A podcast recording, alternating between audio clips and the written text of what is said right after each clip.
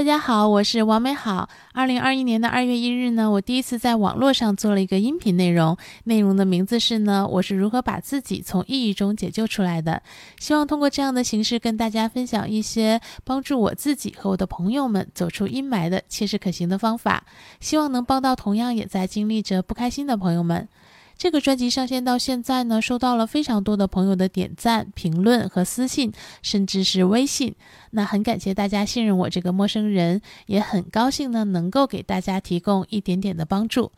真的是好久不见了，我看了一下呢，距离上一期节目已经过去将近四个月了。嗯，这么久没有更新呢，一方面是由于，呃，确实在这个专辑下的话题呢，前一段时期呢，呃，没有太多的新的内容可以与大家交流了，呃，这个其实我觉得也是一件好事，嗯，毕竟呢，没有人来找我，也说明，呃，最近大家的生活应该过得还不错。那另一方面呢，确实我自己呢也经历了一件，啊，算是人生中比较重要的事情。加了我微信的听友呢，可能已经在朋友圈看到了。我辞职了，九月二十三号呢，正式的成为了一个自由人，当然呢，也正式的没有了收入。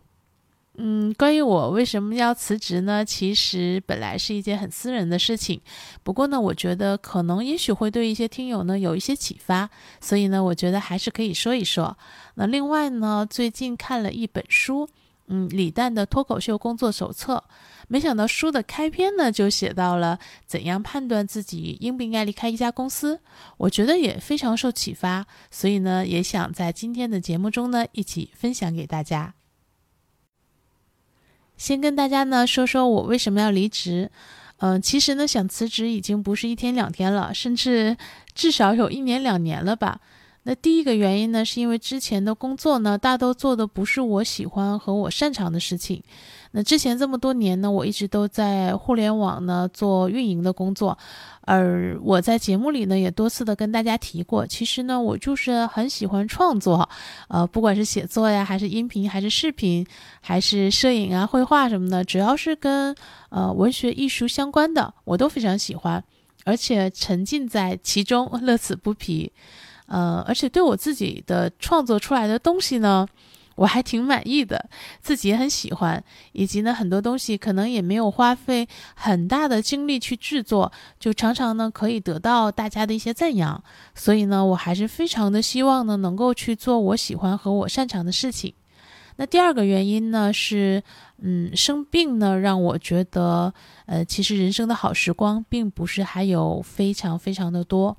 呃，前面的节目呢，应该有提到过，我今年五月份生病了，前前后后呢治疗和恢复用了三个多月。那这次生病呢，也是我长这么大以来最严重的一次，呃，也让我终于明白，其实呢，随着年龄的增长和这个这么多年过度的劳累以及一些不良的生活习惯的影响，那个自己的身体呢，已经开始逐渐的走下坡路了。嗯，人生大概率呢也不会再拥有年轻时的高质量的身体的素质带来的高质量的生活的体验了。呃，熬不动夜呀，不能劳累呀，什么记忆力减退，嗯，要注意保暖啊，饮食啊这些，可能随时呢都会出现疼痛，这些呢都将是我后面人生的日常。而且呢，我们永远不知道明天和意外哪个会先来，所以呢，我不想再等了。我把本来呃计划的两年之后再辞职的这样的计划呢取消掉了，直接改成了现在。那第三个原因呢是不想把精力浪费在并不创造价值的内卷上。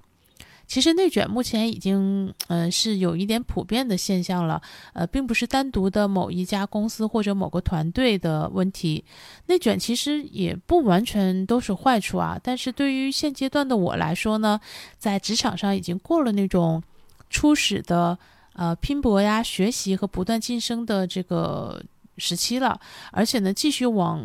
高层去爬的这样的机会很小，然后自己也。可能并不是很很想去，也就是面对你你在爬得高之后面对的那些东西，也不是很喜欢。而平时呢，我更多的，呃，是在做一些其实我很多年前的能力水平就可以承担的工作。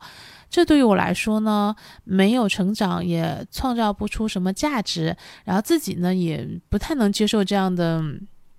自己，然后上司呢也不满意。那虽然我也尝试过去不停的写一些方案啊，或者去去表达一些诉求，希望呢能够贡献应有的力量，但是这些呢也大都石沉大海和嗯屡次被拒，所以呢，我觉得与其每天都在做这些事情，还不如全情的投入到我认为能去创造价值的事情当中去。比如我辞职之后呢，就可以录更多的播客啦，让更多的人因此得到一些宽慰、启发和帮助。嗯，会让我觉得呢，生命没有被浪费。那第四个原因呢，呃，人生本无意义，人生的意义在于体验。其实呢，这句话是哲学家们早就说过的了，但是人呢，可能需要在某些阶段通过某些积累啊，因为某些事情才能真的去体会和明白这句话的意思。呃，辞职之前的某一天呢，我问我自己，我说：“你每天消耗粮食，产生垃圾，那我存在在这个世界上的意义是什么？”后来发现好像没什么意义。然后呢，我就想，那那些动物们存在的意义又是什么呢？然后发现，哎，好像也没有意义。然后我就想，那地球和宇宙啊，这些都存在的意义又是什么呢？然后觉得，嗯，其实好像都没有意义。那我想呢，既然这样，那不如我想怎么活就怎么活好了。也就是在那一刻，我想起了这个说法：人生本无意义，人生的意义在于体验。于是呢，我决定余下的人生呢，就用来体验，体验生活中那些所有我想体验的东西，在不对别人造成困扰和伤害的前提下。原因有点多哦，来说说第五个原因。呃，第五个原因呢是。给我的那些炙热的梦一次机会和付出。我有很多的热爱，我喜欢旅行，我热爱创作，我有很多奇思妙想，然后我很喜欢一切美好的东西。但是呢，工作的这么多年呢，我跟我的这些热爱呢，会离得越来越远。有一天早晨呢，呃，我睁开眼睛，我望着天花板呢，问自己：如果这辈子就这么过了，你遗憾吗？我发现我特别的遗憾。因为我所有的热爱和梦想都没有实现，而他们没有实现的最大的原因，可能不一定是运气不好，而是我并没有为他们真正的付出过，从来没有给他们机会从我的脑海里跳出来，转化为现实。所以呢，不管怎么样，嗯，我要给我所有的热爱和梦想一次机会，给我自己一次机会。我不想有一天人生走到尽头的时候，我要说一句。哦，那我当初要是怎样怎样就好了。第六个原因呢，是跟平凡的自己和家庭都和解。嗯，以前呢，其实我还是给了自己非常多的压力，希望自己优秀，希望自己漂亮，希望自己有越来越多的收入，希望自己有人疼爱，啊，生活幸福美满。嗯，害怕呢，辞职之后呢，没有饭吃啊，害怕父母的生活质量会下降，害怕更加不会迎来爱情，害怕穷困潦倒，抬不起头来。现在呢，我跟这些都和解啦。嗯，我还是会继续努力的。但是呢，如果我最后就是只能过一个非常普通的生活，甚至可能遇到很多困难呀，为吃饭发愁，那我就接受它吧，因为这就是我的生活。我相信每个人呢，其实都可以努力去创造美好的生活，但是每个人呢，也真的都无法去操控生活本身。那既然这样呢，我又何必去害怕什么？也无所谓生活会给我带来什么，我只要好好的去生活就好了。这就是我唯一能做的。第七个原因呢，是研究一下自己最差的情况，呃，建立安全感。我盘点了一下我所有的资产和我的这个贷款呀，以及日常的消费，大概算了一下，辞职之后呢还能撑多久，以及钱花完了之后呢，去处置一些资产的话还能撑多久，然后又算了一下呢，处置之后呢，嗯，如果回老家生活或者去那些我觉得风景非常优美，但是生活成本又很低的小地方生活呢，还能撑多久？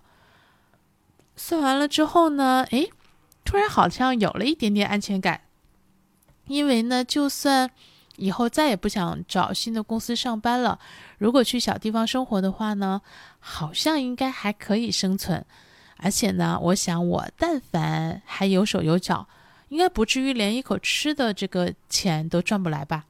所以呢，我就觉得，既然呢不会没有饭吃，啊，不太会没有屋子住，那就勇敢的朝前走吧。嗯，虽然其实已经思考了这么多啊，但是说实话，我提了辞职的这个刚开始的几天呢，还真的有点心慌，甚至呢有点想要开始自己卷自己的倾向，觉得嗯一定要抓紧时间做事情，毕竟都没有收入了。然后呢，过了几天呢，我就告诉自己不可以这样，这样岂不是白辞职了？辞个职不但没有放松下来好好生活，竟然还要比以前更加逼自己。于是呢，我就跟自己说，放松下来，事情一件一件，踏踏实实、认认真真的做。就算我真的没有努力，没有成果，只是躺平了一年，那也不要逼自己。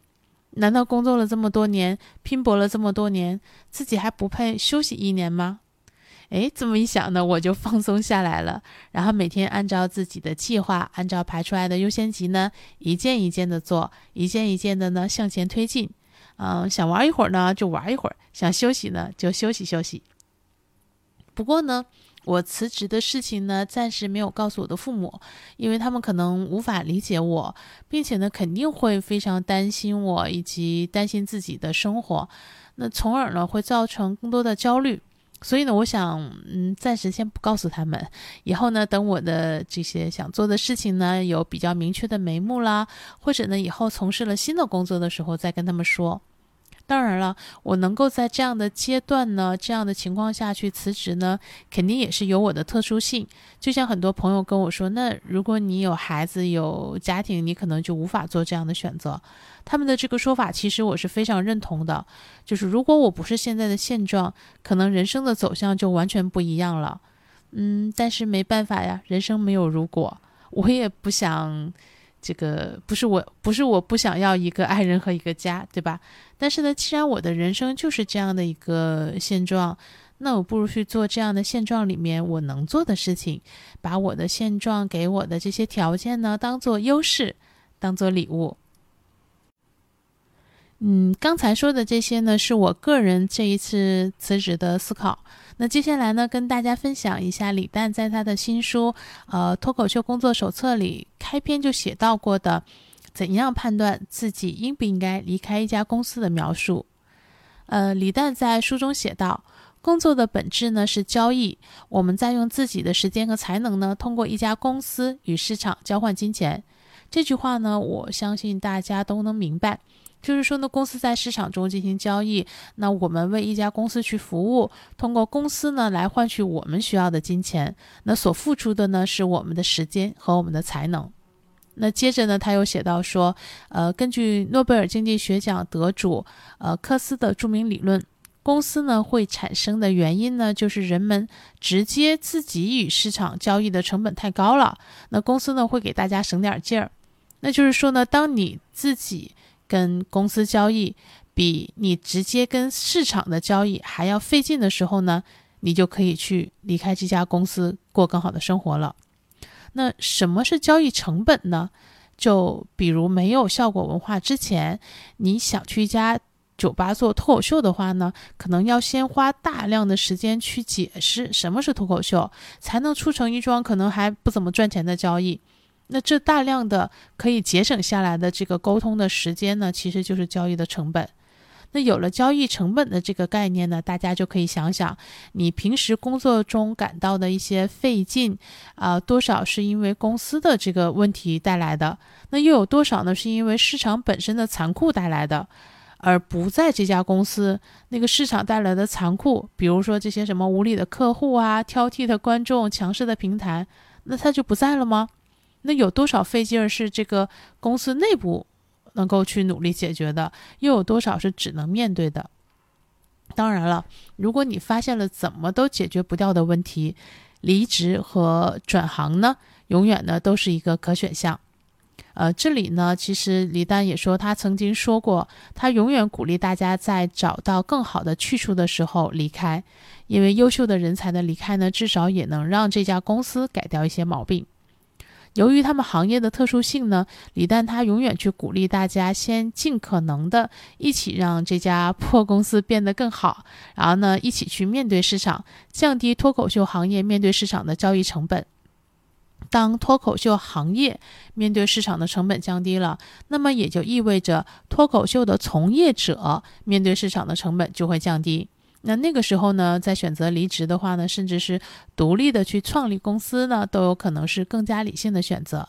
那以上呢，就是李诞在他的新书的开篇写到的关于怎么判断应不应该离开一家公司的描述。那我自己理解下来呢，就是，呃，要不要去离开一家公司呢？就看你做或者要做的这件事情，在这家公司里是能够更好的去跟用户接触、跟市场交易，去换取金钱呢，还是在这家公司里呢，你会遭遇到重重的阻碍，而离开的话呢，反而可以降低面对用户和市场的成本。我相信呢，其实大部分的工作啊，还是在一家公司里的时候呢，面对市场的成本会更低一些，个人的风险呢也会更小一些。